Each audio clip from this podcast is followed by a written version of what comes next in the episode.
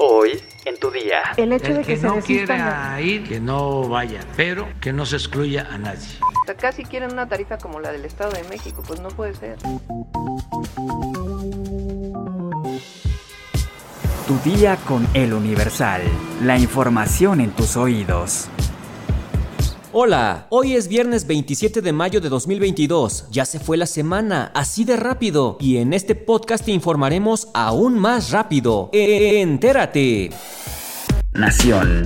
Un juez federal admitió a trámite el amparo presentado contra el convenio que el gobierno federal firmó con Cuba para contratar a médicos de dicho país y traerlos a México para brindar sus servicios a la población mexicana. El juez segundo de distrito en materia de amparo civil, administrativa y de trabajo de Puebla, José Luis Evaristo Villegas, admitió la demanda presentada por un ciudadano que afirmó que las autoridades mexicanas no han verificado la calidad de los médicos cubanos que llegarán a México ni se han homologado sus estudios conforme a las leyes aplicables en la materia. El próximo primero de junio, el juez decidirá si concede o no la suspensión definitiva luego de revisar los informes previos que envíen las autoridades demandadas.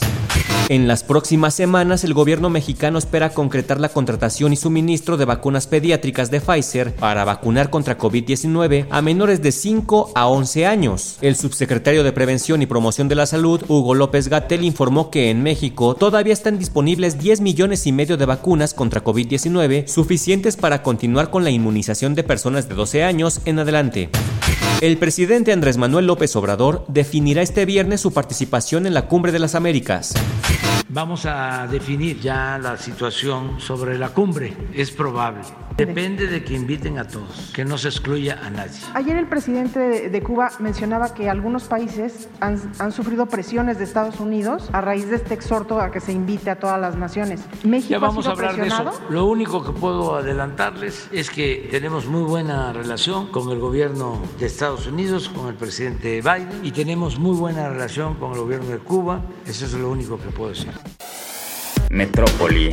Integrantes de la Fuerza Amplia de Transportistas anunciaron que el próximo 2 de junio realizarán un megabloqueo en la capital del país, esto ante la falta de respuesta de la jefa de gobierno de la Ciudad de México, Claudia Sheinbaum, y del compromiso del secretario de gobierno, Martí Batres, de incrementar 3 pesos la tarifa al transporte. Mencionaron que la autoridad es la responsable de esta situación, porque ellos han sido pacientes y están conscientes de la afectación que podrían ocasionar a los capitalinos el jueves de la próxima semana. Por su parte, la jefa de gobierno de la Ciudad de México, Claudia Sheinbaum, dijo que no van a aceptar el incremento a la tarifa de pasaje que están proponiendo los transportistas que este jueves se manifestaron en el Zócalo capitalino. Aseguró que no es aceptable que quieran un aumento de la tarifa de más de 5 pesos porque afectaría muchísimo la economía popular, por lo que dijo, se les están dando bonos y hay una mesa de trabajo para ver si pueden llegar a un acuerdo la ciudadanía está de acuerdo conmigo es que una tarifa del doble de lo que se está, casi quieren una tarifa como la del Estado de México, pues no puede ser. Entendemos también que han subido mucho distintos costos de operación para ellos, pero no este planteamiento que están haciendo de prácticamente el doble de la tarifa.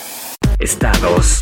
Varias personas resultaron heridas luego de que un camión que transportaba maquinaria pesada no pudo frenar a tiempo y se impactó contra varias unidades varadas en un bloqueo en la carretera panamericana en la región Istmo, en Oaxaca. El accidente no cobró vidas humanas, pero dejó severos daños a por lo menos cuatro vehículos varados por el bloqueo que instalaron los habitantes del barrio Togolava, en el tramo conocido como Las Tejas. Los pobladores están inconformes por los resultados de las elecciones del 22 de mayo, en donde salió electo Sergio Gutiérrez, argumentando que fue coartado el derecho al voto de 98 comuneros reconocidos por el Registro Nacional Agrario.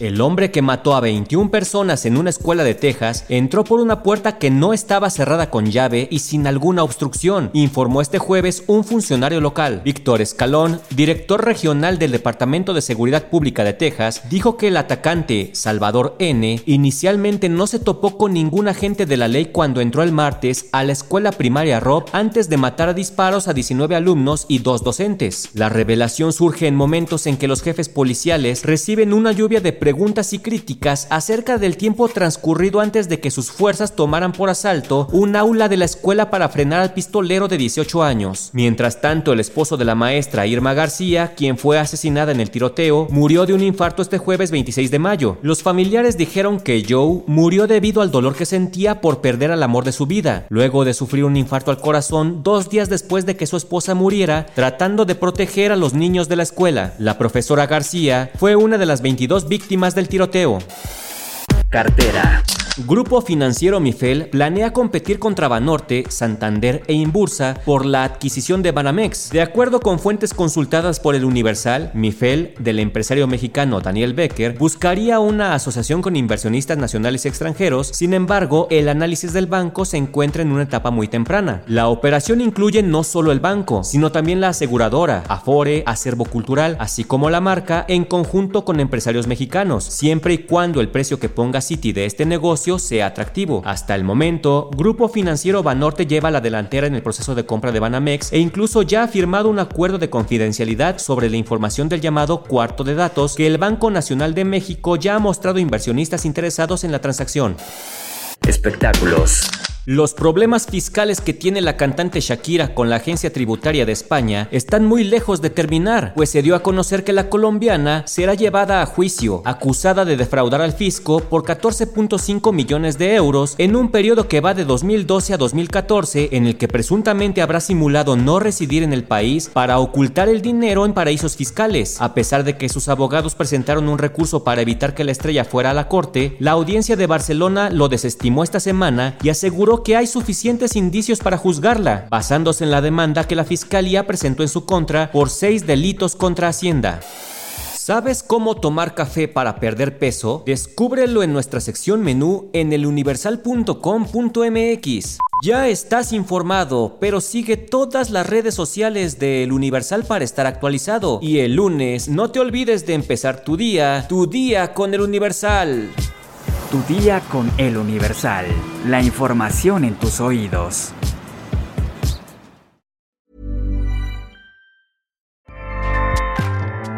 ACAST powers the world's best podcasts. Here's a show that we recommend. Hi, I'm Jesse Cruikshank. Jesse